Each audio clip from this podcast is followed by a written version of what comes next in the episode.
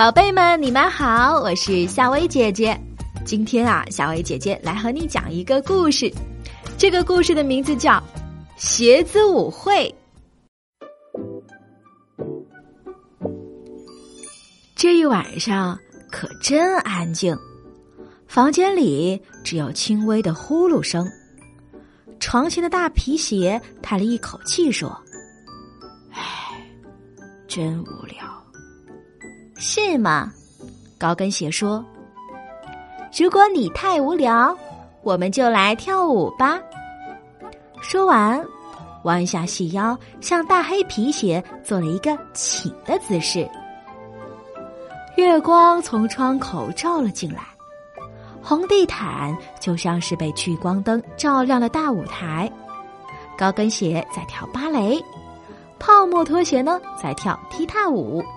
平跟鞋啊，在扭秧歌；大黑皮鞋在跳 disco；旅游鞋呢，迈着太空步，一飘一飘的跳开了霹雳舞。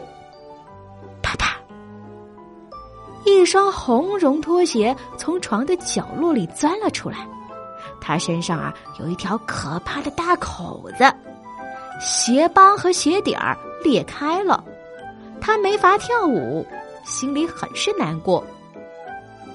桌子上的针线盒里呢，一根看热闹的大针说话了：“红绒拖鞋，你别伤心，我来帮你缝好。”他拖着一根结实的长线跳了下来，一头呢扎进鞋帮里，又一头呢扎进了鞋底。哎呦呦！硬鞋底儿把他的脑袋尖儿给夹住了，进不去又退不出。疼的大真是泪花直滚儿，锥子哥呀，快救命呀！大真忍不住的高喊。锥子呢，急急的跳出了针线盒。哦，大真别害怕，我替你开路。在锥子哥哥的帮助下，红绒拖鞋张开了大口子，一点点闭上了。啊，谢谢，谢谢你们。